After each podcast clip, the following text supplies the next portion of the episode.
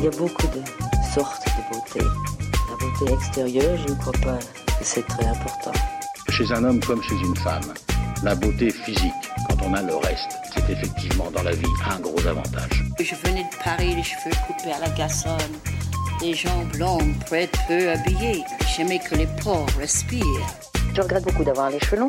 J'ai les cheveux longs depuis que, que je suis ministre. Salut, bienvenue dans Parlons B, le podcast qui parle beauté, bien-être et plan B.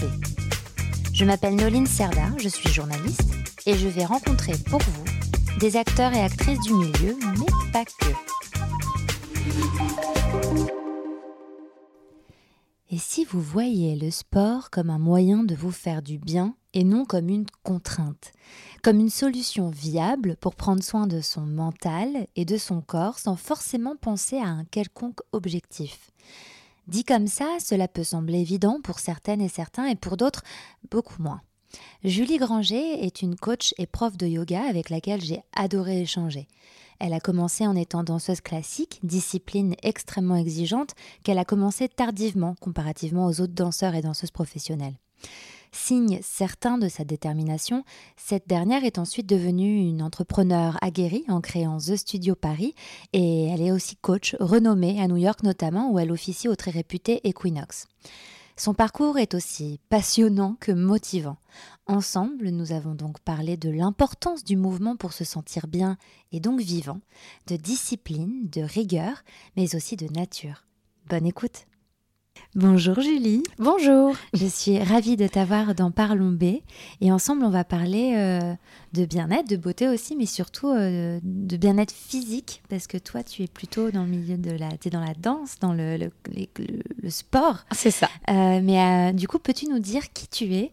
Euh, et te présenter aux personnes qui ne te connaissent peut-être pas. Oui, avec grand plaisir. Alors déjà, merci de, m'inviter sur ce podcast. Mm. Je suis très heureuse d'être ici. Euh, je suis Julie Granger, je suis la fondatrice de The Studio Paris, qui était le premier... Euh, boutique fitness studio euh, de type vraiment new-yorkais, avec vraiment des concepts à l'américaine, ayant fait moi toute ma formation aux États-Unis, euh, donc à Paris, et la plateforme de cours en ligne The Studio Plus, avec qui regroupe tous mes concepts, avec beaucoup beaucoup de, de, vidéos à la demande en fait, et j'ai la chance d'avoir des membres dans, dans 35 pays, donc ça j'en suis vraiment très heureuse, qui font leur sport avec moi depuis déjà deux ans sur la plateforme.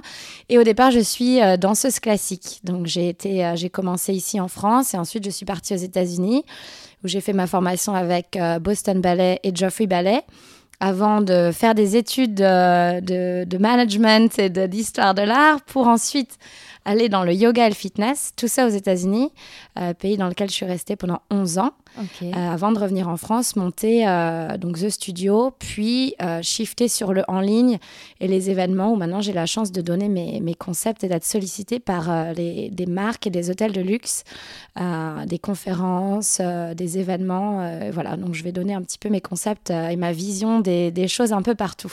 Et alors pourquoi? Alors j'ai plein de questions tout d'un coup, mais comment, comment tu t'es lancée dans la danse et euh, pourquoi les États-Unis? Alors la danse, c'est très simple. J'ai pas la belle histoire de oh, j'ai vu un ballet quand j'étais petite. Et je me suis, c'est ça qui est drôle, c'est ma maman qui danse toujours et qui euh, qui dansait depuis euh, son plus jeune âge. De façon professionnelle Non, pas de façon professionnelle, mais elle, elle a eu une seule prof, ma maman, donc qui était une prof merveilleuse. Donc elle a commencé la danse avec elle et elle a elle a, elle a toujours continué ah avec cette une, une, prof extraordinaire qui s'appelait Annie Lilaz et elle m'a euh, elle m'a inscrite euh, au même cours de danse, en fait, en moi, quand j'avais 7 ans. Et quand je vois les vidéos, j'étais loin d'avoir des, des, prédispositions quand on voit les vidéos de moi à 7 ans. Mais euh, au fil du temps, vers 11 ans, j'ai commencé vraiment à développer des, des, capacités qui fait que je sautais un peu les niveaux.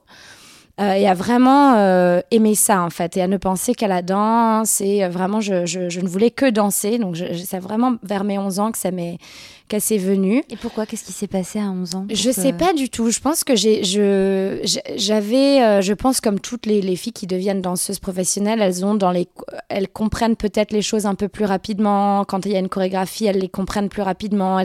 J'ai développé des capacités. J'avais un, ce qu'on appelle un en dehors euh, qui était, qui était très, très bon. je, je levais haut les jambes, j'avais des... Et donc, du coup, c'est forcément plus plaisant Mm. euh, quand on a des capacités que quand c'est... Et donc, je sais pas, j'ai développé cet amour de la musique qui est maintenant très important dans mes cours, on en parlera peut-être tout à l'heure, mais cet amour de bouger sur la musique et de vraiment cette passion pour la musique. D'abord, c'est pour ça, en voyant ton beau piano, je voilà, écouter du piano, bouger sur du piano, je suis très sensible et je pense que c'est ça, c'est la sensibilité que ça me faisait, euh, c'est tout ce qui ressortait d'écouter de la musique et de n'avoir rien d'autre à faire que d'être dans une salle à danser euh, sur de la belle musique et à essayer de d'atteindre un idéal et d'a- d'avoir un joli costume ensuite. euh, et j'aime beaucoup l'effort aussi, il faut dire que j'aime le challenge et j'aime l'effort. Donc ça, je pense que la danse classique, il n'y a pas, voilà, Oui, s'il n'y a pas mieux dans ce mieux, domaine. donc J'en voilà. ai fait un, un- un- pendant quelques années, en effet, bon, pas à un niveau euh, excellent, mais en tout cas, euh, c'est vrai que c'est un, un sport qui demande, comme tous les sports, mais c'est que c'est un sport très exigeant Exactement. et qu'on n'a pas tendance à associer au sport, à la notion de sport. Non, on, on dit toujours, euh, on met le sport à côté. La, la danse, pour moi, enfin les danseurs, ce sont des athlètes. Et ouais. souvent, on peut, euh, quand on parle à des gens, quand on dit ça, dire ah bon. Et c'est dingue, c'est vraiment. Encore aujourd'hui, tu crois?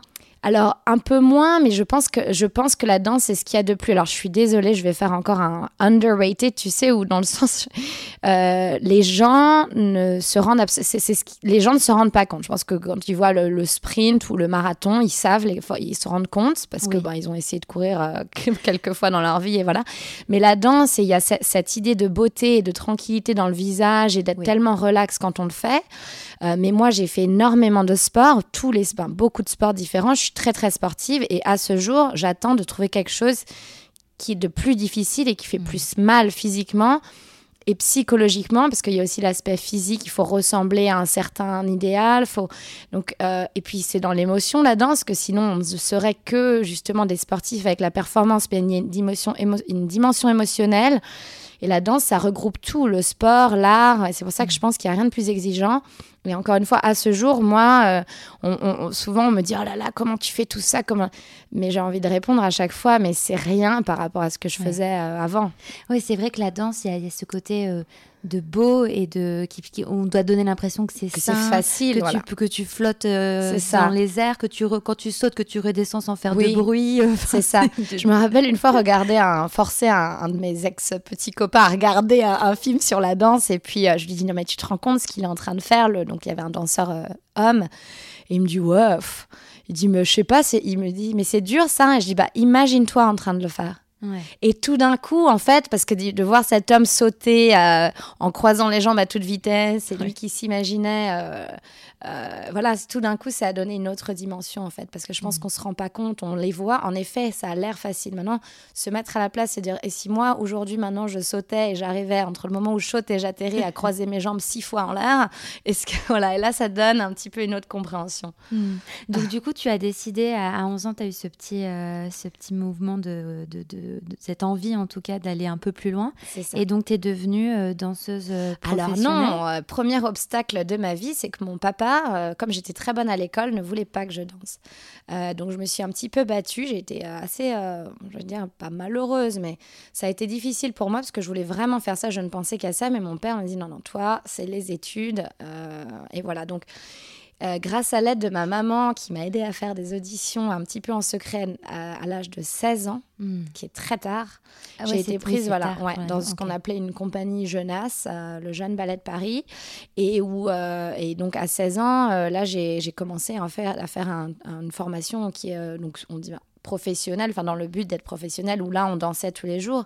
Mais ça m'a pris euh, de 11 à 16 à essayer de me battre. Euh, et une fois, une fois qu'il m'a laissé faire ça, c'était pas forcément dans le, t'es pas forcément d'accord, même s'il m'a laissé le faire, et je leur remercie, mais t'es pas forcément d'accord non plus. Donc ça m'a demandé beaucoup d'efforts de devoir me prouver et de, de devoir prouver que j'avais pas, de, de pas vouloir, de pas le décevoir Hmm, hmm. euh, et de montrer que j'avais pas fait une, de, pris un mauvais choix. dé- voilà, Mm. de mauvais choix exactement. Donc euh, non non j'ai commencé euh, j'ai commencé très tard hein, et j'ai beau- dû beaucoup travailler pour rattraper le retard accumulé parce que quand on danse euh, trois fois par semaine, euh, c'est pas pareil que quand on danse là où il y a de la compétition, où les filles ont tout un bon niveau. Euh, voilà, tout Mm. d'un coup, c'est un autre, on arrive dans une autre sphère. Et euh, ça n'a pas été facile au début. Hmm. Et donc tu, donc tu as intégré cette euh, formation et après c'est après que tu es partie aux États-Unis. C'est ça. Après le bac, euh, j'ai pris euh, j'ai pris un an en fait, mais c'était par hasard en fait. C'était pendant j'allais apprendre l'anglais deux mois et en fait j'ai pris mes petits chaussons et on m'a repéré. j'ai commencé à prendre des cours qui sont ouverts à tous hein, à Boston Ballet.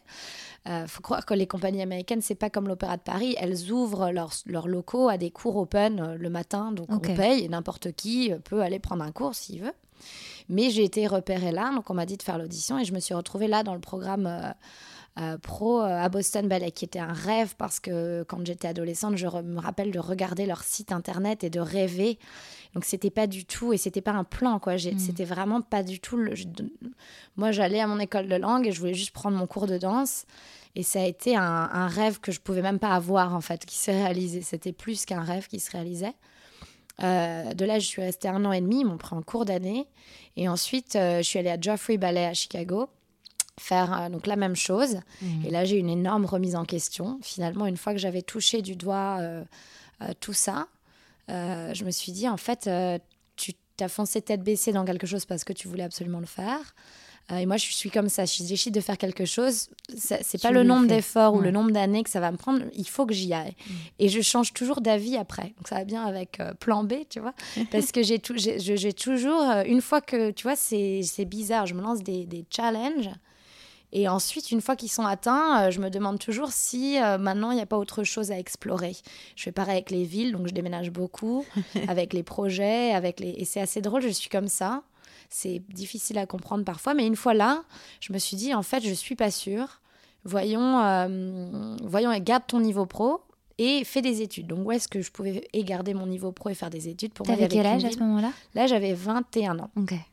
Je me suis dit, la seule ville où je peux faire ça, c'est New York parce qu'à New York, il y a des cours pro, vraiment avec les pros des compagnies qui viennent prendre, euh, et que nous, on peut prendre aussi, donc le même système de cours qu'on appelle cours open, mais où les pros des compagnies, de l'American Ballet, du New York City Ballet, viennent prendre aussi, en fait, parce que là-bas, on aime beaucoup plus se mélanger, les mm. pros, ils s'en fichent, en fait. Et donc, je suis allée aux États-Unis, euh, à New York, pardon, faire mes études comme ça. J'ai été prise dans une super université euh, euh, new-yorkaise. Et en même temps, je gardais mon cours de 10 heures du matin. Comme tous les danseurs pro, on a toujours un cours à 10 heures.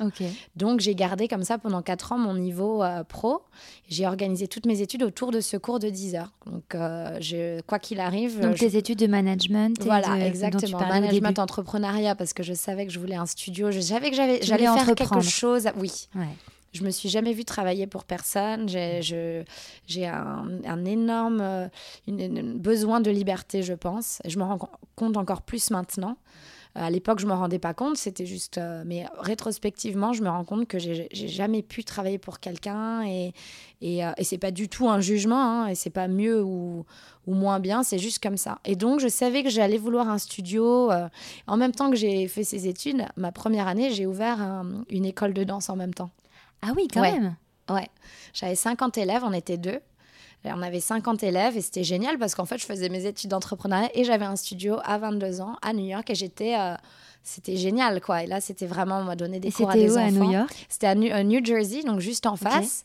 Euh, donc une super école. J'adore ce coin. Ouais et c'était voilà dans une petite vraiment comme le FIP c'est un peu bon je vais exagérer mais un peu Desperate Wife tu sais la, petite communauté parfaite avec la petite euh, la, la, pelouse toute bien tendue euh, etc donc j'avais cette école là et on était, euh, c'était génial parce que les élèves, alors ça va être controversé, mais les élèves du New Jersey et des, des banlieues en fait euh, de New York, de la banlieue de New York, travaillent beaucoup plus dur que les élèves. Ensuite, j'ai dirigé une école de danse dans Manhattan. C'est pas le même euh, genre d'enfant. Ah. C'est qu'on a des enfants un peu gâtés d'un côté et on a les autres qui sont là pour travailler de l'autre. Et ça, j'ai eu cette discussion avec plein de profs de danse euh, new-yorkais, des collègues à moi, et on a, on a tous le même. Euh, hmm. euh, donc c'était très sympa parce qu'ils travaillaient très dur. C'était vraiment, ils avaient un top, top, top niveau. Les, les autres, ils font un peu ça pour passer le temps. Hmm. C'est intéressant. C'est intéressant. Et donc, du coup, tu, à aucun moment tu t'es dit de que tu voulais revenir en France Toi, la, la culture, enfin, le, j'imagine que le rapport au sport aussi et au corps est différent aux États-Unis qu'en France. Ah, exactement. C'est drôle que tu me poses cette question euh, comme ça dès le départ. Je, je, me suis jamais imaginé revenir. À aucun moment, non. Pour moi, ma vie était vraiment aux États-Unis.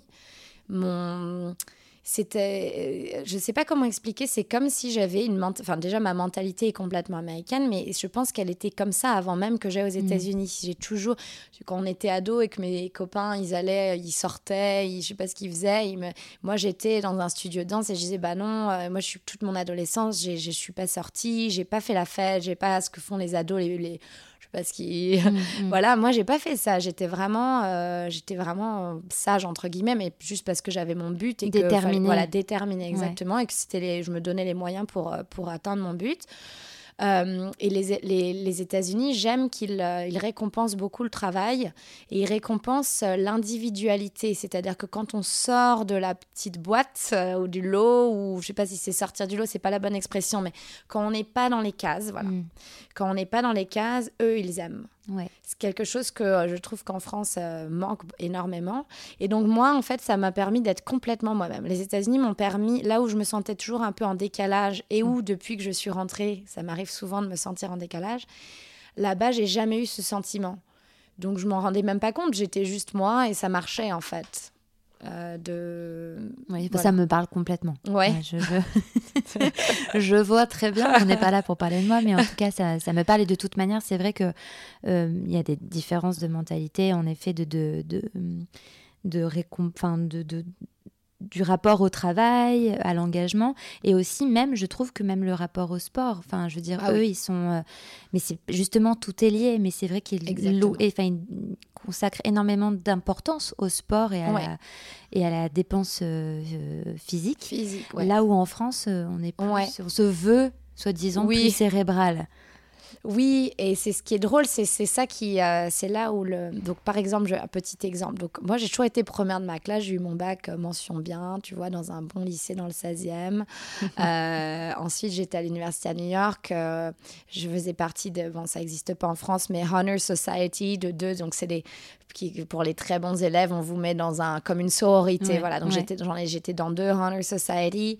Il y en a même une où j'ai dit non, mais je veux pas payer le, tu vois, le, faut payer pour être dans ce. Moi, j'ai dit bah non, parce qu'à l'époque, moi, je travaillais, j'étais mm. indépendante, j'étais seule, j'avais, j'avais cette école de danse, j'étais étudiante, fallait que je finance mes études. Et, ils m'ont dit non, mais c'est pas grave pour toi, on, on, te fait pas payer. Tu vois, voilà, donc j'avais, je, je, et je suis sortie avec, j'ai, un, j'ai une moyenne sur la fin, mon diplôme, j'ai eu 98,5 sur les, sur les 4 ans, tu vois, de, de hmm. moyenne. Ce qui hmm. m'a, c'est la compta qui m'a. mais tu vois, voilà. Et, et, et, ce qui est drôle, c'est que donc j'ai fait tout ça, j'ai fait plein, plein d'autres choses. Mais voilà, moi, mes études, voilà, j'ai fait de très bonnes études et, avec, et, et je m'en fiche, si tu veux. Je le, pour moi, c'était juste un, c'est un détail dans mon hmm. parcours. Mais aux États-Unis, euh, quand, je dis, quand on dit qu'on fait du sport, qu'on est prof, euh, donc bon, moi j'avais la chance d'être chez Equinox, oui, c'est très reconnu d'être, ce sont les meilleurs profs pour eux. Enfin, je, ayant vu un peu le monde. C'est une, salle de, c'est une salle de sport, mais de luxe, voilà. Où c'est, il est, c'est réputé pour avoir les meilleurs profs au monde, vraiment avec une section très difficile. Donc moi, quand je disais que j'étais, j'avais, on avait, j'avais ce respect-là, même juste pour ce que je faisais, sans parler des études, sans juste. Mm. Et j'étais dans des milieux parce que bon, j'étais avec un, un, grand danseur étoile à l'époque, donc on était toujours entouré de gens. On était dans des milieux très artistiques, très intellectuels, etc. Euh, beaucoup de aussi d'entrepreneurs, de gens qui avaient beaucoup réussi. Euh, euh, et euh, quand je disais, quand je disais ce que je faisais, on me disait oh génial ou ça Equinox et les gens c'est oh ah, et ça pouvait être, je veux dire, je, je, pense très honnêtement pouvoir dire que si on dit à Bill Gates qu'il y a quelqu'un qui est proche chez Equinox, il saura reconnaître que cette personne dans son okay. tu vois, il dirait oh waouh génial. Il y a, il y a ça, il n'y a, a, pas cette même hiérarchie, il n'y a pas cette hiérarchie de moi je suis le CEO de telle boîte, toi tu n'es qu'un prof de sport, c'est toi, tu as un super prof dans ton truc, donc euh, moi, j'ai des choses à apprendre de toi, en mmh. fait. Mmh. Et c'est vrai qu'en France, euh, il y a cette connotation euh, c'est, qui est un peu affreuse de le prof de sport, c'est soit un, sportif de haut niveau qui n'a pas réussi, soit quelqu'un qui n'a pas fait d'études, donc il est donc, parce qu'il n'aurait pas fait d'études en plus. À défaut, il, voilà, il, ferait, voilà, il n'est pas très intelligent, donc il va faire du sport. Enfin, ce n'est qu'un système de clichés Et moi, je fais exprès de pas mettre en avant parce que je suis persuadée à ce jour, même si ensuite je suis pas allée euh, dans des grosses boîtes, j'ai mes études, j'ai, enfin, c'était haut la main, mm. mais je le dis jamais. Donc je dis toujours, oh, je suis prof de yoga. Oh. Et, mm. et, et, en France, je vois, hein, c'est assez dingue les, les, les, les, réactions, mais ça peut être des choses, je veux dire, tu es dans un bar et un gars vient te draguer, et il a une réaction un petit peu, tu vois, ça peut être. et moi, je, qui suis là, moi, je sais ce que j'ai fait, j'ai pas besoin d'énumérer euh, mon, mon, mon CV ça me, pour moi, c'est rédhibitoire quoi. Ça me fait une réaction de, tu mm. vois, et je, et, je vais pas plus loin. Et mais, mais euh, et c'est dingue parce qu'en fait, les gens, je pense, se ferment à des choses, à des profils très intéressants en fait, mm. par euh, préjugés, fermeture d'esprit, euh, voilà. Donc mm. ouais, c'est ça qui est. Souvent, regardé évidemment avant de te recevoir, j'ai fait mon petit travail de recherche pour comprendre ton parcours, savoir ce que tu faisais. Et ce qui revient beaucoup, c'est que tu es en effet une coach, euh, euh, la coach star de New York, que tu, es, que, étais, euh, que tu as été la coach ou que tu es peut-être encore la coach de, de personnalités extrêmement reconnues. Qu'est-ce qui, en quoi c'est important pour toi de de, ouais, de, de, coacher des, des, des personnes? Est-ce que ça passe que par le, par le, le physique ou est-ce que ça va au-delà? C'est dingue ce que tu me poses cette question sans vraiment, sans, alors qu'il y a vraiment quelque chose qui va répondre très, euh, enfin, je pense que ça va être très pertinent pour ta question. C'est dingue. Non, alors de un, euh, c'est pas plus important pour moi de coacher une célébrité mm. que euh, que d'autres personnes. Malheureusement, c'est le fait que tu coaches une célébrité, c'est pour ça que les gens vont peut-être, ça va leur attirer, attirer l'attention. C'est comme un shiny object. euh, euh, donc cette personne-là, ce, client-là n'est pas plus important à mes mm. yeux que mon autre client déjà. Mais vraiment, je dis ça, c'est de, manière très honnête. Euh, et non, en effet, pas, euh, ce n'est pas que physique justement. là, donc j'ai une cliente qui a aussi une personnalité publique, qui a, une, qui a été malade, qui a eu beaucoup de soucis de santé et qui a perdu au fil de, beaucoup d'opérations et de choses qui l'ont un petit peu, qui ont traumatisé son corps, qui a perdu sa, capacité à complètement euh, bouger. C'est mm. quelqu'un qui est jeune, qui était, euh, qui, faisait, qui était danseuse, qui, qui dansait jeune, etc. Donc, et qui a complètement perdu cette capacité, vraiment, qui était complètement bloquée. Et elle m'a engagée sur une période de deux mois, c'est pour ça que je suis à Paris, parce que normalement maintenant je suis basée à Lisbonne, mais euh, elle m'a engagée sur une période de deux mois pour lui donner cours euh, une heure par jour, quatre fois par semaine, quatre jours par semaine, pendant deux mois.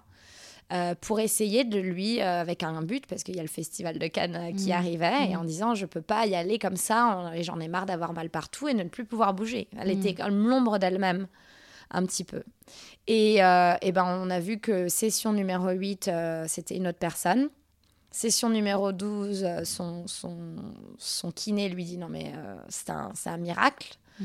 Euh, et session numéro 20, elle va et elle est complètement, elle peut limite faire des, des je sais même pas comment, des galipettes, des, des tu vois, des, elle se peut sauter, elle peut, et de voir cette transformation. Et quand, quand on, elle a décidé de m'engager, c'est parce qu'on avait eu cette conversation j'ai eu une blessure très grave à 28 ans où j'étais, je pouvais plus bouger pendant 5 semaines, où on m'a dit que ma carrière était finie, que c'était fini, que j'aurais de la chance si je pouvais marcher correctement dans un an, qu'il fallait que je me fasse opérer du dos, enfin quelque chose, c'était vraiment pas sympa. Et euh, finalement, j'ai rien écouté, je ne me suis pas fait opérer, je me suis allée faire une très bonne euh, rééducation et, et c'est, je touche du bois toujours, mais j'ai guéri. Et je sais les, les, les les étapes psychologiques par lesquelles on passe quand on a soit une blessure grave, soit un problème de santé, et qu'ensuite on doit repartir, où on a l'impression qu'on ne sait plus rien faire et qu'on n'y arrivera jamais. Et donc, avant qu'on commence, je lui ai dit, je vais t'accompagner pas seulement sur les mouvements, mais moi j'ai l'expérience de quand tu sais plus rien faire, quand tu mm. réapprends tout du début. Et on va, tu vas voir au début, ça va monter, puis on va avoir un, on va avoir un, je sais, moment, de un moment de découragement. Tu vas repartir en arrière. Et là, ça va être décourageant, mais voilà. Et, donc, je les connais, les... je fais toujours des mouvements de vague. Quoi. Tu montes une montagne, finalement, tu redescends, finalement, tu as un plateau, tu remontes un peu, tu redescends. Et, je lui... et, je... et donc, quand ces, ces étapes-là sont arrivées, je lui ai dit non, tu vois, euh, non, non, mais ça c'est normal. je, t'avais prévenu. Je t'avais prévenu, voilà. Et c'est toujours un peu angoissant quand, parce que moi je le sais, elle au début elle est enthousiaste et je, je sais parce que j'ai travaillé avec beaucoup de clients, je sais et je l'ai vécu Ce qui me donne vraiment quelque chose de en plus en fait, parce que je sais exactement l'état psychologique quand tu dis mais non, mince, je croyais que j'étais sortie d'affaires et en fait non. Mais en fait si, mais en fait non, mais en fait jusqu'à ce que avec de la discipline et de la continuité, de la voilà, faut être faut vraiment c'est pas la rigueur, la rigueur, voilà, et de faut être régulier, de la régularité, c'est ça que je voulais dire. Euh, on peut en fait euh, si. Donc non, en effet, c'est pas qu'un accompagnement physique et, et, tant mieux parce que pour moi, il y a beaucoup plus. Enfin pour moi, le sport, l'aspect physique est largement euh, insignifiant par ah, rapport à l'aspect psychologique. C'est ce qu'on et c'est pour ça que je refuse de faire. On me demande toujours fais des avant-après de tes clientes, etc. Je pourrais le faire, hein. Mm. Euh, et elle, elle, serait très contente de montrer. Regarde, Julie, je refuse parce que j'essaye vraiment de ne pas vendre ça. Je voudrais que le sport, c'est un énorme, c'est un énorme truc à essayer de de diffuser comme euh, je voudrais absolument que le sport, que les Français intègrent, que le sport, c'est oui super, on va être, euh, on va avoir des super fesses, des super abdos, des beaux triceps, très bien. Je voudrais tellement qu'on intègre les 90 autres pourcents qui, qui, nous sauvent la vie en fait. oui, parce que c'est ce que j'ai vu aussi dans, dans, les interviews que tu as pu donner, c'est souvent cet exemple de de, des élèves que tu as qui ont euh, des vies extrêmement prenantes, euh, avec des emplois du temps extrêmement chargés. Et en fait, le sport amène cette sas, ce sas de décompression et qui, qui sauve en fait le mental et, qui sauve en, de exactement. façon pour exactement. pas péter un plomb. C'est ça, exactement. Et, et, par exemple, les, les, par exemple, mes clients new-yorkais, physiquement, ils sont tous, euh, ils sont, ils sont, je sais pas si tu vois, même les hommes new-yorkais, ils, ils, sont tous au C'est pas les mêmes hommes. Non, non c'est pas du tout les mêmes hommes. Excusez-moi, mais les Français, il faut vous tenir un peu plus droit, euh, messieurs. Mais bon, bref, euh, ils, ils, ont là des belles épaules, des beaux voilà, mais tous, je pense que on peut dire que 80% des, des, hommes new-yorkais sont hyper fit, hyper, euh, voilà, mm. ils ont des, ils ont des corps d'athlètes, quoi. Mm. C'est, eh bien, euh, eux, pourquoi ils vont à la, à la gym? C'est pas pour euh, logo des bikini mm. dans trois mois. De toute façon, ils n'ont pas de vacances. Donc, de toute façon, ils seraient pas en bikini. Et puis, de toute façon, ils sont déjà bien fichus. Donc, ils s'en Donc, c'est ça que je, À partir du moment où on, on, fera croire aux gens que le sport, ce n'est que pour avoir des belles fesses pour l'été, Hmm. Ce qui est une très bonne raison aussi. Hein. Je veux dire, des gens, si, ça peut être un élément de motivation. Voilà, pour ça peut être une motivation. Mais ça doit pas être une finalité. Parce qu'une fois que ça arrive, donc alors quoi On arrête, on lâche tout, on lâche les, on lâche les voiles et on se dit allez hop, hmm. c'est bon, j'ai atteint mon but. Non, c'est non seulement un effort constant, mais ça peut pas être toute notre vie quelque chose. Je vais pas dire que c'est de la vanité parce que c'est pas de la vanité de vouloir euh, être fit, c'est pas du tout ça. Mais il doit y avoir quelque chose qui transcende tout ça, qui est plus important, mm. qui est un aspect santé euh, numéro un et un aspect psychologique. Et c'est ça qu'on met, ne met pas assez en avant. Parce que ça joue sur les hormones ça aussi. joue sur les mm. hormones, ça joue, c'est juste le bonheur quoi. Et moi, sans ma séance de sport, je suis pas la même personne et c'est tout. Et les fois où je suis blessée. Par exemple, les danseurs blessés, c'est euh, éloignons-nous quoi. Un mm. danseur blessé, donc je suppose un athlète, c'est pareil. Je, euh, on est de mauvais, on devient de mauvaise humeur, on devient un peu vraiment, euh, on devient acariâtre mm. quoi. Et mm. quand on était, moi, quand j'étais dans cette communauté de danseurs, quand on était blessé, on est que des entre danseurs, on n'est que des couples de danseurs, etc. Quand l'autre est blessé, on s'occupe de lui beaucoup plus, on, on fait attention. Je me rappelle, j'avais un ami blessé, je l'invitais tous les soirs à manger parce que euh, je me disais, il est tout seul chez lui, je sais ce que c'est en fait. Mm. Et on s'occupe l'un l'autre et nous, on comprend cette psychologie. Euh, et euh, J'étais, après, quand en France, j'ai eu un, copain pas danseur du tout, j'ai été blessée, qu'elle ne comprenait pas mon. Tu vois, mais parce que voilà, c'est c'est quelque chose, parce que le sport, c'est une source, source d'endorphine, c'est une source. Et on n'est juste pas la même personne, en fait. C'est mm. comme quelqu'un qui a faim. Euh, si voilà, tu deviens un peu de mauvaise humeur quand tu as faim, mais c'est pareil en fait le sport. Mm. Et j'aimerais tellement qu'on comprenne, alors faut pas le rendre une addiction non plus, mais, euh, mais c'est tellement plus important ces effets-là que l'effet euh, du corps, parce mm. que si s'il suffisait d'être d'avoir des belles fesses et des beaux abdos pour être heureux, on le saurait. Euh, donc c'est très bien, mais ce qu'il faut régler, c'est le, le, cerveau et, le, et la santé du corps, parce que si on peut, on peut être très bien fichu, je parle familièrement, et être, et être malade. Mmh, bien sûr. Euh, donc, non, en fait, il faut. Donc, comment faire pour. Euh, Quels sont tes conseils, justement, pour se lancer quand, quand on n'a pas. quand on n'arrive pas à se lancer, à se mettre au sport ou peut-être à trouver la discipline qui nous correspond? Est-ce que tu as des conseils? Ouais, alors, Déjà, euh, conseil numéro un, euh, il faut, euh, on a une tendance en France à être timide. Et quand on ne connaît pas, on n'y va pas parce qu'on est timide. Alors ne soyez pas timide, normalement un bon prof, il est bienveillant. Et, et, normalement, la communauté du sport, la communauté des gens qui font du sport devrait être elle aussi bienveillante. Donc les gens qui vont être dans la salle, normalement, déjà en plus ils s'en fichent parce qu'ils sont là pour faire leur truc. Sauf euh, en cas d'instagrammeuses professionnelles qui sont là juste pour prendre des photos du sport qu'elles...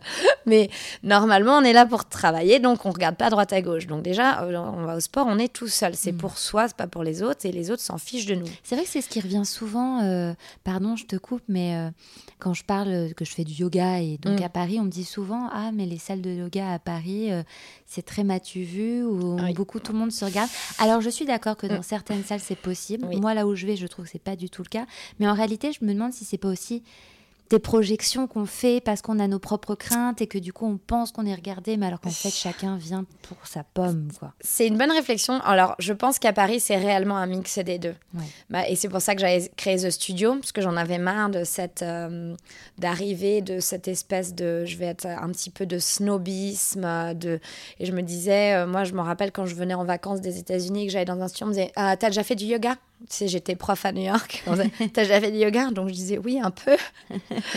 et limite, si on me disait pas d'aller au fond, quoi. Et je me disais, mais alors moi, je suis pas timide et j'ai fait ça toute ma vie. Mais quelqu'un qui est timide, moi, j'ai un accueil comme ça, je reviens, je, je, je, meurs sur place, je me liquéfie et, je, mm. et je repars chez moi. Euh, tu vois, donc j'ai toujours eu ce truc de pourquoi pas la bienveillance? Alors, faut trouver, faut peut-être tester, faut et puis trouver un studio où il y a de la bienveillance, ne serait-ce même euh, à l'accueil, quoi.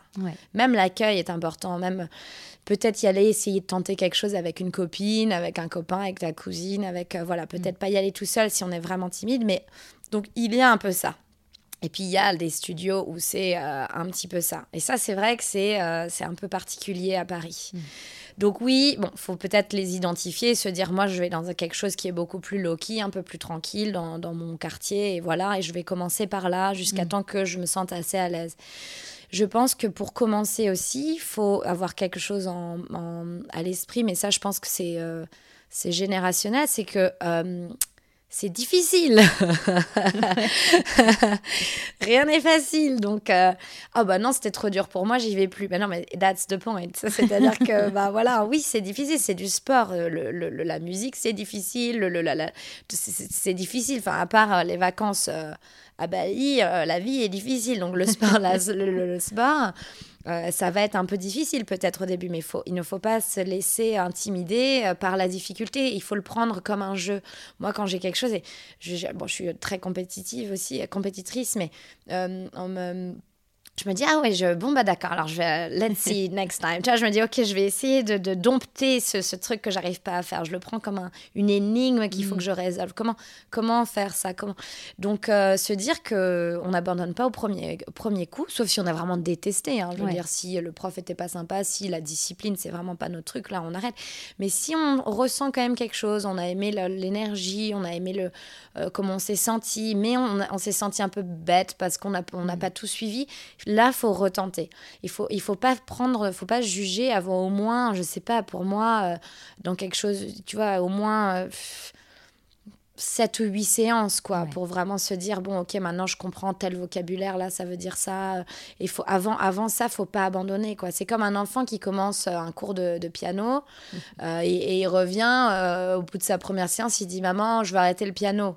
On va pas lui dire ah bah oui mon chéri t'as raison. Non on va lui dire même le solfège plus le piano voilà bien sûr bien sûr.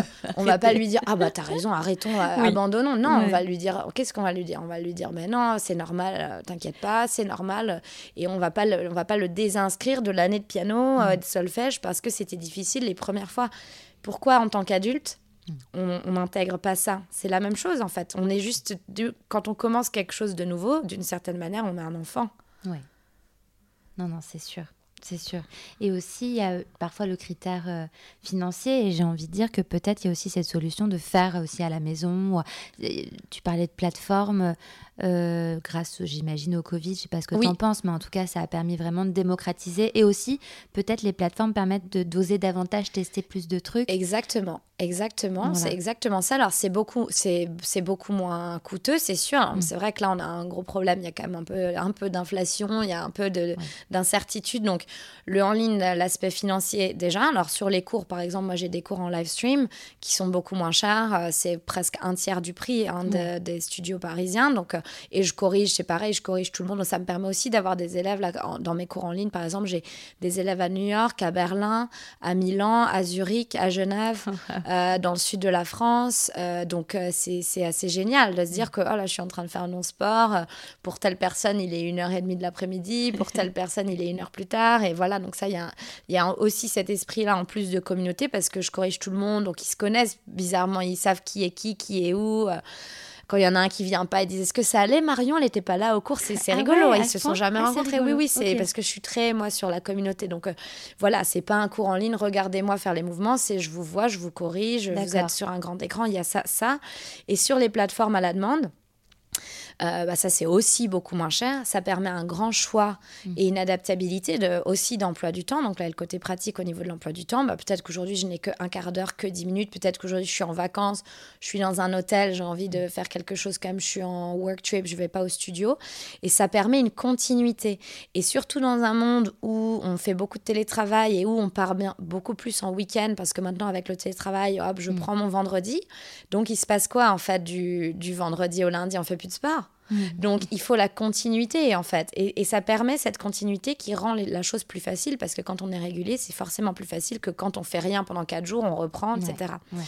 Et, euh, et, ce qui est important aussi pour faire une distinction entre les plateformes, moi par exemple, j'ai vraiment essayé, enfin c'est le feedback qu'on me donne le plus, on me dit, j'ai l'impression que tu es avec moi dans mon salon. Hmm. J'ai l'impression, parce que j'ai donné plus de 8000 cours dans ma vie, oh, euh, quand j'ai arrêté de compter l'année dernière, parce que bon, maintenant. Euh, mais, euh, et j'ai vu des, des, des, milliers de corps bouger. Hein. J'avais 750 clients par semaine à New York. Donc j'en ai vu des corps bouger sur des trucs. Hmm. Et moi, j'en ai pris des centaines et des centaines de cours dans ma vie. Donc je sais quel est le défaut que là, on va faire, quel mouvement va, quelle est la difficulté de tel mouvement. Donc avant le mouvement, je le dis attention à ci, attention à hmm. ça. Et ça, c'est ce qu'on appelle le queuing, qui est. Qui, n'y a pas de mot pour ça en France, juste pour ah te montrer. Eh juste pour te montrer la différence. Il n'y a, pas de traduction pour le queuing. Ah donc, donc, quand on forme les profs en France, on leur dit même pas euh, votre queue. Donc, donc, le queuing, la manière de hmm. donner les indications de manière claire, précise, la plus courte possible et euh, timer correctement. Parce que si je te donne la chose trois secondes plus tard, c'est trop tard. Si je te la donne hmm. trop en avance, c'est trop tôt. Quand le dire, quand, comment et de voilà euh, tout ça euh, je l'utilise énormément dans la plateforme qui fait que eh bien ils sont pas tout seuls et ils se sentent accompagnés une prise en charge ouais je comprends une prise en charge et donc quand on est quand on n'est pas sûr bah ça aide énormément parce qu'en fait on se dit pas bon attends je prends cette vidéo et ça c'est vrai qu'on me dit toujours oui mais j'ai peur de mal faire hmm. Et en fait, je leur dis, mais non, non, non, vous ne pourrez pas mal faire parce que tout ce que vous avez besoin de savoir, je le dis clairement, en fait. Et donc, et ensuite, ceux qui essayent me donnent toujours ce feedback, c'est dingue, tu dis exactement. Voilà, donc ça, pour moi, c'est important. Donc, il y a le, le on-demand, le en ligne a permis de faire ça. Euh, si euh, on a un prof qui, qui, fait attention à ne, pas, à ne pas parler dans le vide, en fait, à ne pas, bon, bah, je me montre en train de faire les mouvements et voilà il y a des vraies indications. C'est du boulot hein, de, de, shooter des vidéos quand on le. Moi, je suis fatiguée à la fin. J'imagine. Pas physiquement, mais c'est d'avoir essayé de penser quelles erreurs ils peuvent faire à ce moment-là qu'il faut pas que je loupe, qu'il mm. faut pas que j'oublie. Voilà. Donc, euh, donc voilà. Donc ça, ça peut permettre en effet de rendre plus accessible et de tester parce que y a, du coup, ça permet de tester sans dépenser 30 euh, euros pour un cours, mm. euh, sans voilà risquer de rater le cours. On peut tester un cours plus court en termes de durée. Donc, bah, si on n'aime pas ou si on a peur de pas y arriver, bon, ben, on est là que pour 20 minutes et pas une heure entière. Donc, mm. euh, petit à petit, etc.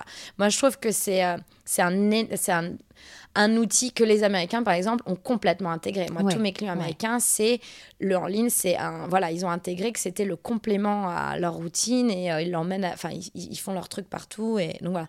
En France, il y, a y a encore un peu de travail à faire comprendre que c'est pas à la place, mais en complément. Ouais. Mais c'est un complément qui ajoute euh, quelque chose qui donne énormément de valeur à sa routine sportive, je trouve. C'est intéressant. Quelle est ta vision de la beauté et du bien-être? Alors, ma vision de la beauté et du bien-être, euh, pour moi, ah, il y a forcément, hein, je suis un peu une nerd, mais ça va être forcément, pour moi, il y a, il y a beaucoup de sport qui, est, euh, qui, va, là, là-dedans, euh, parce que euh, euh, pour moi, le mouvement, déjà, c'est nécessaire au bonheur. Je, je pense qu'il n'y a, y a, y a pas plus malheureux que, que quelqu'un qui ne bouge pas, en fait. Euh, et on le sait quand on est malade, on le sait quand on se dit, oh là là, mais c'est parfois, c'est aussi le manque de mouvement, quoi. C'est de ne pas pouvoir se lever de son lit, de Mm. pas... Donc, pour moi, c'est une vision qui est dans le, dans le mouvement et dans le euh, dans l'acceptation de soi, en faisant des efforts, mais en, en acceptant que euh, de, de faire de son mieux, mais qu'on sera qu'on n'est pas forcément parfait en fait. Mm. Et, euh, et c'est pour ça que j'essaye avec le sport de donner euh, une alternative. Euh, Quand je vois, il y a, il y a beaucoup de gens qui font des interventions chirurgicales pour régler des problèmes.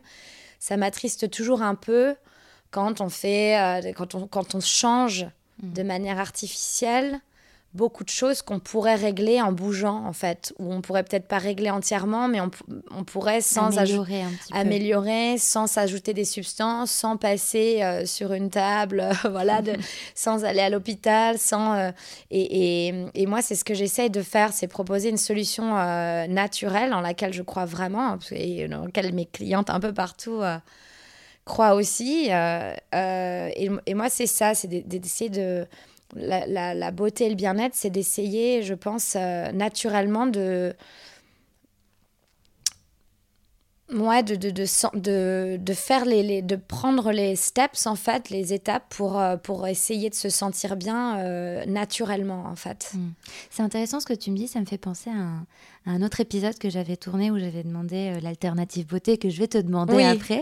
Mais c'est vrai que la personne euh, me disait, bon, c'est une personne qui était très engagée no- d'un point de vue écologie, pour le coup, mais je trouve que ça re- recoupe un peu ce que tu dis, c'est-à-dire que, en fait, pour euh, se sentir bien dans sa peau, se sentir beau, se sentir ou avoir une peau concrètement lumineuse ou tout ça, c'est que avant d'aller acheter et de des produits et de consommer, Mm. c'est de, de, de- Prendre en soin de amont soi. prendre soin de soi et, de, et le mouvement notamment, c'est vrai, de bouger. Là où on est une société très sédentaire et très figée, euh, si on remet un peu de mouvement, en fait, on remet de la vie euh, ça. dans son corps, dans son esprit. euh, Exactement. ouais. Et c'est vrai ce que tu dis sur les produits, en fait, ça rejoint ça. C'est que toutes ces interventions, tous ces produits de beauté, tous ces trucs qu'on nous vend, on essaye de, de régler un problème qu'on Mm. s'impose Mm. en ne faisant pas attention dès le départ. Euh, c'est pareil comme tous ces bootcamps sur euh, cinq jours, vous allez avoir des abdos en, en trois jours et demi euh, et en deux minutes par jour. Euh, qui, qui va ouais ça ne marche c'est pas possible mais euh, tout ça c'est pareil en fait. C'est essayer de donner un, Des un- illusions. une, une- des illusions une solution miracle alors qu'en fait si on était régulier si on buvait assez d'eau si on dormait assez si on faisait son sport quatre fois par semaine c'est pas obligé d'être un- une séance de crossfit d'une heure et demie quatre fois par semaine. Mais si on bouge voilà ça peut être un cours de yoga un cours de danse un cours de bar et un cours de stretch je sais pas. Mais juste de prendre ce temps-là pour être seul avec soi déjà euh, et ne faire que ça c'est euh, j'écoutais à nouveau un podcast et j'ai lu be- beaucoup de sujets là-dessus mais c'est ce qu'on appelle le- l'état de flow le flow state quand tu es dans quelque chose où tu ne penses à rien d'autre en fait et tu voilà bah moi quand je danse ou quand je quand je fais du sport je suis comme ça je ne pense pas à tous mes autres soucis à et, et, euh, de se donner le temps d'être dans cette donc on on se donne pas le temps euh, d'être dans cet état de flow qui fait que pendant un certain temps, on oublie nos soucis, on oublie tout ce qu'on a à faire, donc le bien-être, Mm. un état de bien-être total parce qu'on ne pense pas à tout ce qui ne va pas. On se donne pas ces 20 minutes là par jour ou une heure. Et après, du coup, on va prendre des médicaments ou on va prendre, euh, on va aller euh, essayer On va de régler des choses, on Ouais. va compenser exactement, merci. Alors qu'en fait, le, le- c'est dès le départ, quoi. C'est en amont, on aurait largement pu faire quelque chose de moins coûteux, Mm. de beaucoup plus sain, et on le fait pas. Donc, Mais la bonne nouvelle, c'est que c'est jamais trop tard. ah, mais c'est jamais trop tard. Mais jamais, jamais. Ouais. C'est jamais trop tard. J'ai un client à moi qui a commencé le yoga avec moi il y a, il y a 10 ans. Euh, 9 ans exactement, en 2014. Il est euh, trois fois par semaine dans mes cours en live stream, il est toujours à New York. Il a commencé le yoga à 50 ans. Et maintenant, je le vois faire ses trucs sur la tête euh, et tout. hein. Il, a, il a 60 ans. Ouais. Il a commencé à 50. Ah non, non, c'est jamais trop tard. Mais jamais, jamais, en fait. Il, il est jamais trop tard pour rien, en fait. Ça me fait penser aussi, et là j'y pense parce que hier j'étais, ça- et ça va te, je suppose que ça va te parler, j'étais au, à la, c'est quoi, c'est une conférence de Jay Shetty? Ah oui, oui, Comment oui. on prononce son nom? Je pense que c'est Shetty. Shetty, c'est Ouais. Shetty? Ouais, je pense. Ah, Parce que je me suis dit non, je le dis à la Jay française, donc c'est mauvais. I think it has to be parce que Jay oui, je Shetty. crois, je pense, mais je sais, oui, je crois. S-H-E-2-T-Y pour euh, Oui. celles et ceux qui veulent aller regarder. Ce- ce- moi, je ne sais pas ce que tu penses de lui, mais je trouve que c'est. Enfin, il est extrêmement intéressant et il a un podcast sur le bien-être et euh, sur l'amour qu'on se porte à Mm. soi, etc. Et notamment, hier, il parlait de l'importance. Parce qu'il a sorti un livre sur la- les huit règles de l'amour. Bon, Oui, c'est l'amour oui, qu'on porte avec les autres, mais aussi avant tout sur soi. soit. Et il parlait de l'importance en tout premier lieu de, de la solitude et de savoir se retrouver seul. Oui. Et tu en as parlé aussi de cette importance de s'accorder, Oui. en fait, cette minute, enfin ces quelques Ouais. minutes à soi et de pas avoir Ah peur d'être seul avec Oui. soi-même. Alors moi, attention, la phrase va être mal interprétée, mais je suis très seule, pas du tout dans le sens où je suis très seule. je suis euh, très seule dans le sens où, tu vois, toutes ces villes dont j'ai pas, enfin, toutes ces villes dans lesquelles j'ai déménagé, là, Boston, Chicago, New York, après Berlin, après Paris, après Lisbonne. Déjà, j'ai déménagé seule. Ouais. Euh, très, très souvent, je, travaille, je voyage énormément pour le travail. Euh, je me retrouve seule dans des, dans des hôtels pendant une semaine. Voilà, je, je suis par nature seule parce que bah, mes cours, je les crée seule. J'ai pas de, j'ai pas de, j'ai pas de collègues, j'ai pas de, voilà. J'ai énormément de moments où je suis seule et j'ai, ce besoin. Alors que, alors que, très, ça peut paraître contradictoire, j'adore les autres en fait. J'adore l'autre avec un grand A. Je suis passionnée. Bah, c'est pour ça que je fais. Si j'aimais pas les gens, je pourrais pas être prof. Vraiment, j'aime avec toute ma passion, avec tout mon truc. Je veux que tout le monde réussisse quoi dans la vie. Voilà. Et euh, mais c'est ce, c'est ce, c'est, c'est- je pense que c'est cette capacité à être seule sans problème. Parce que Ouais. Quand je voyage, bah faut que j'aille au restaurant seul. euh, Quand je, je, et voilà, je fais mes trucs, je prends mon bouquin ou je travaille sur mes cours ou bon. Euh, c'est cette capacité à être seule qui me donne euh, sans problème en fait justement voilà qui me donne les- la, la ressource et l'énergie et la confiance que je peux y arriver. Et c'est très, très bien d'être toujours par deux, par trois, par quatre, euh, voilà, en groupe ou, ou quoi. Mais on a tendance peut-être à se, à, à se, à penser que son succès, en fait, on ne le doit pas à soi ou qu'on va pas y arriver tout seul. Et ça, c'est dur. Et, je- et- et je suis heureuse maintenant d'avoir, euh, d'avoir compris que je pouvais y arriver tout seul, toute seule. Mm.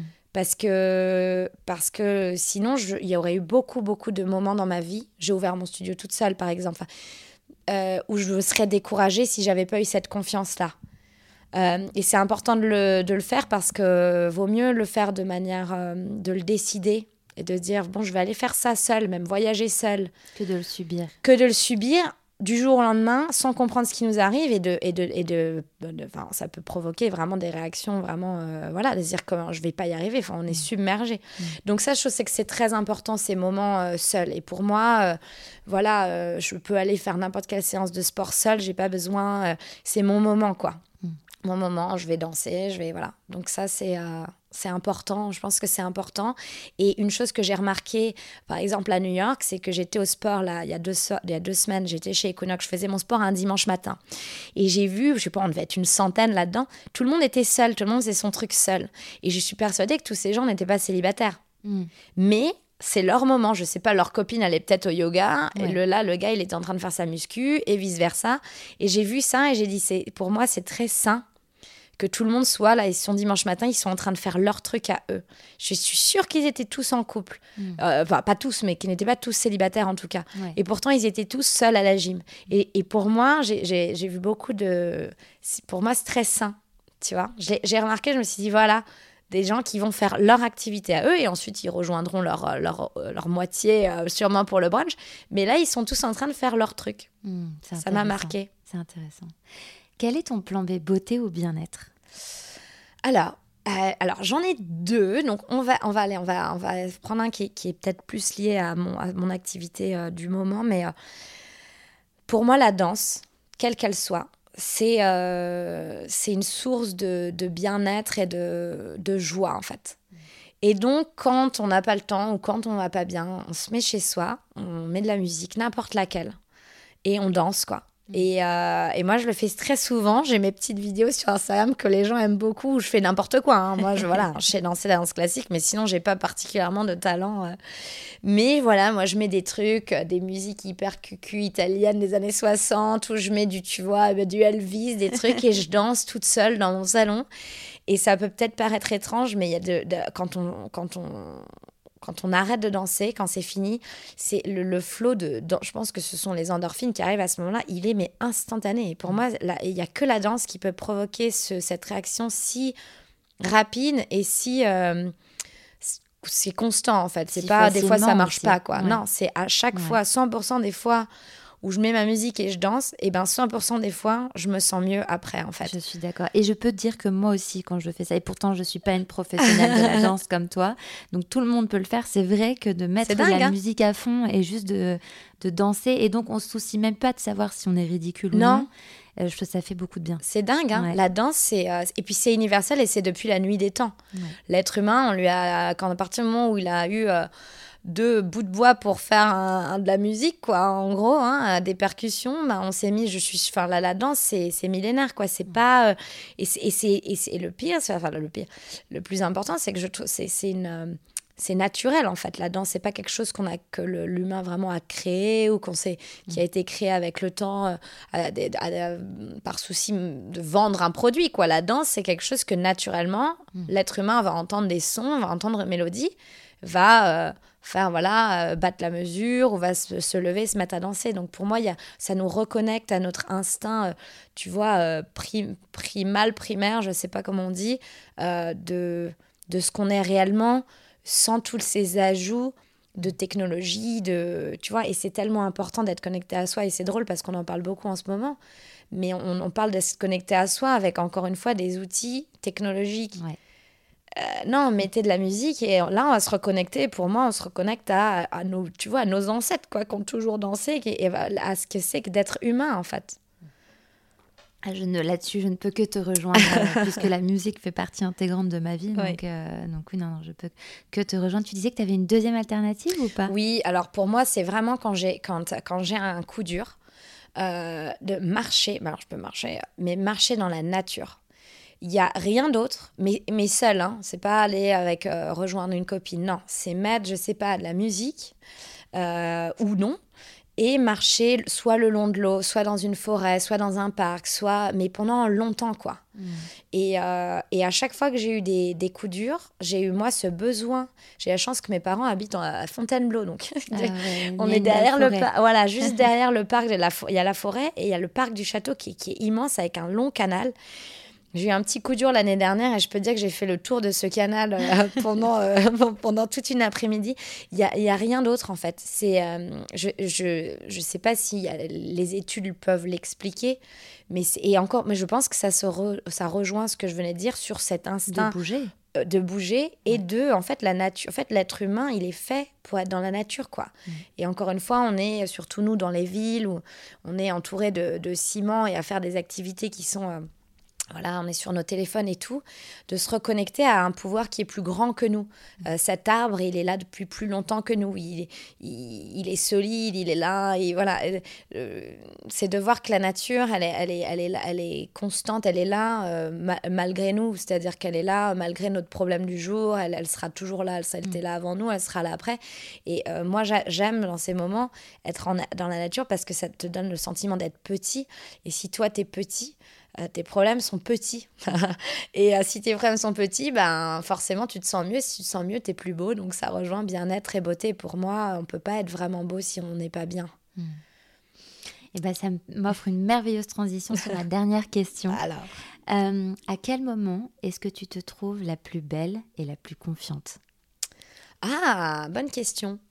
je pense que c'est quand je suis, parce que j'ai remarqué, c'est drôle, euh, je suis pas sûre que cette réponse soit la même dans, un mois, dans six mois, mais j'ai remarqué quelque chose il y a quelques semaines. J'étais à New York en train de faire mon sport. Euh, entourée donc de ces gens qui eux aussi faisaient le sport et qui ont du coup la même perception, je pense, que moi de la chose. Et ben j'ai remarqué que pendant tout mon séjour, j'étais là-bas dix jours, je me sentais, euh, je me sentais mieux et je me sentais plus belle. Euh, et je pense que c'est parce que j'étais dans un, environnement en fait qui me correspondait et avec euh, entouré de gens peut-être qui, qui, avaient cette même énergie. Donc je pense que je me sens mieux personnellement quand, mais ça peut être voilà, ça peut être pour chacun son truc, mais quand on est entouré de gens ou dans un endroit, un environnement, ça peut être la ville dans laquelle on est ou les gens avec qui on est, qui, qui partagent une, qui on a même, qui sont sur un même niveau d'énergie que, que soi en fait. Mm. Euh, et je pense que c'est là qu'on, c'est parce que je, je, pense moi vraiment très honnêtement que la, la la vie, c'est les autres. Quoi. Je pense que tout seul, on est, ça sert à rien. Euh, alors, il faut être seul pour être bien avec les autres, mais, mais la, la finalité, pour moi, c'est le groupe. Mm. Et, euh, et, je pense que euh, c'est une, manière une matière d'énergie. Et je pense qu'il faut être en adéquation au niveau de l'énergie qu'on donne avec celle qu'on reçoit, ou que ce soit voilà, par l'environnement, la ville dans laquelle on est, ou les gens avec qui on est, les, ses collègues. et je pense que quand on est sur un, quand on est en, en accord en fait, sur le, mm. même niveau d'énergie que les autres et, que son environnement, on se sent bien. Et, et, c'est là, de toute façon, c'est toujours quand on se sent bien qu'on se sent. Il euh, n'y a pas de moment dans ma vie où je me suis sentie belle alors que j'étais au bout du rouleau euh, psychologiquement. Je ne pense pas que ça existe. Mm. Donc je pense que c'est pour ça que le numéro un, c'est le psychisme, c'est ce qui se passe à l'intérieur. Mm. Euh, pour, pour se sentir belle, justement. Donc, comment se sentir bien, le bien-être, pour moi, c'est ça, c'est d'être en accord avec son environnement, avec, avec les autres. Donc, trouver les gens qui nous correspondent, les activités qui nous correspondent. savoir s'écouter, du coup. Et savoir s'écouter, exactement, c'est ça. C'est vraiment une question d'accord et d'équilibre, en fait. Merci Julie. Mais merci à toi. À bientôt. À bientôt, merci beaucoup. N'hésitez pas à aller faire un tour sur le compte Instagram Parlons B Podcast, parce que la beauté ici, ça s'écoute, mais ça se contemple surtout.